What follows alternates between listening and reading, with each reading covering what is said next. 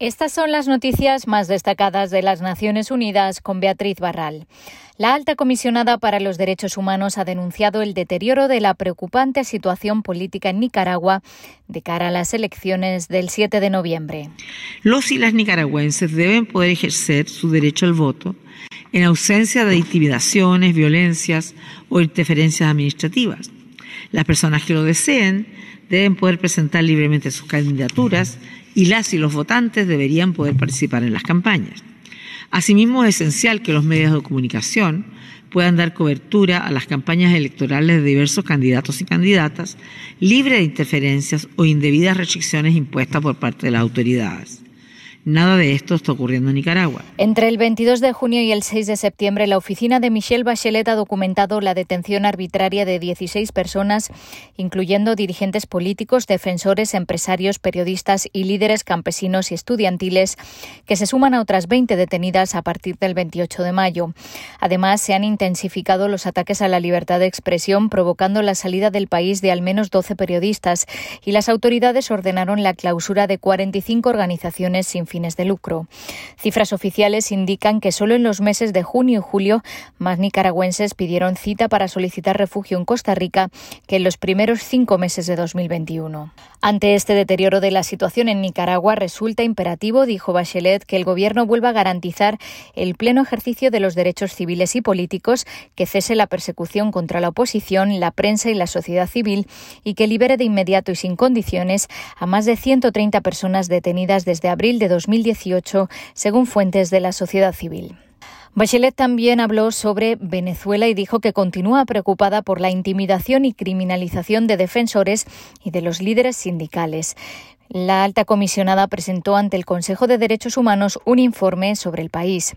Me preocupa la ausencia de datos públicos para monitorear e informar adecuadamente las políticas públicas. En este contexto, el papel de la sociedad civil es aún más esencial y debe ser protegido.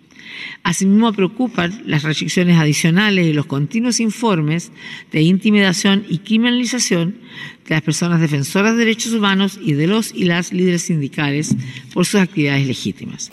Durante el periodo que abarca el informe del 1 de junio de 2020 al 30 de junio de 2021, la oficina documentó ocho casos de protestas durante las cuales las fuerzas de seguridad o los grupos armados civiles progubernamentales denominados colectivos cometieron violaciones de derechos humanos, incluidos por lo menos una ejecución extrajudicial, tres casos de malos tratos y tres casos de uso excesivo de la fuerza.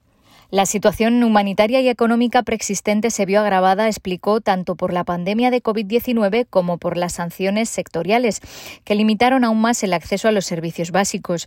Bachelet reiteró su llamado a que se levanten las sanciones. El informe también recoge que profesionales de la salud han denunciado públicamente las condiciones de trabajo, la falta de equipamiento, salarios no pagados y condiciones insalubres. La oficina ha documentado procesos penales contra seis personas y amenazas contra periodistas y científicos por investigar o publicar información incompatible con los datos oficiales del Gobierno sobre la pandemia. Bachelet confía en que el diálogo político en curso en México pueda conducir a soluciones significativas y se traduzca en mayores avances para la protección de los derechos humanos. Cambiamos de asunto. Una conferencia internacional en Ginebra intenta recaudar más de 600 millones de dólares en ayuda para Afganistán ante la grave crisis humanitaria que vive el país. La gente de Afganistán necesita un salvavidas. Tras décadas de guerra, sufrimiento e inseguridad, se enfrentan quizás a su hora más peligrosa, dijo el secretario general Antonio Guterres. Los 606 millones de dólares servirán para llevar ayuda a 11 millones de personas en los próximos cuatro meses. En su discurso de apertura, Guterres calificó la crisis humanitaria de Afganistán de catástrofe inminente. Seamos claros, esta conferencia no se trata solamente de lo que daremos a la gente de Afganistán, sino de lo que los debemos. La ONU ha hecho un llamamiento a los talibanes para que permitan a las agencias humanitarias trabajar sin obstáculos. Incluso antes de que los talibanes retomaran el control del país en agosto, más de 550.000 personas se habían visto obligadas a abandonar sus hogares este año debido a los combates. Unos 3 millones y medio de afganos se encuentran actualmente desplazados dentro del país. El alto comisionado para los refugiados ha llegado este lunes a Afganistán para evaluar la situación. Y el Organismo Internacional de la Energía Atómica llegó el domingo a un acuerdo con Irán para acceder a las cámaras de vigilancia del interior de las instalaciones atómicas iraníes. El acuerdo se alcanzó durante una visita a Teherán del director de la Agencia de Control de la ONU, Rafael Mariano Grossi. Durante unas conversaciones constructivas con el vicepresidente de la Asociación Iraní de Energía Atómica, Mohammad Eslami, se acordó la instalación de nuevas tarjetas de memoria en las cámaras que vigilan el programa nuclear del país, informaron en un comunicado conjunto. También se ha acordado que las cámaras puedan ser revisadas. Slami dijo que Irán continuará las conversaciones al margen de la reunión del organismo que se celebrará esta semana en Viena y añadió que Grossi volverá a visitar Teherán en un futuro próximo para discutir cuestiones técnicas.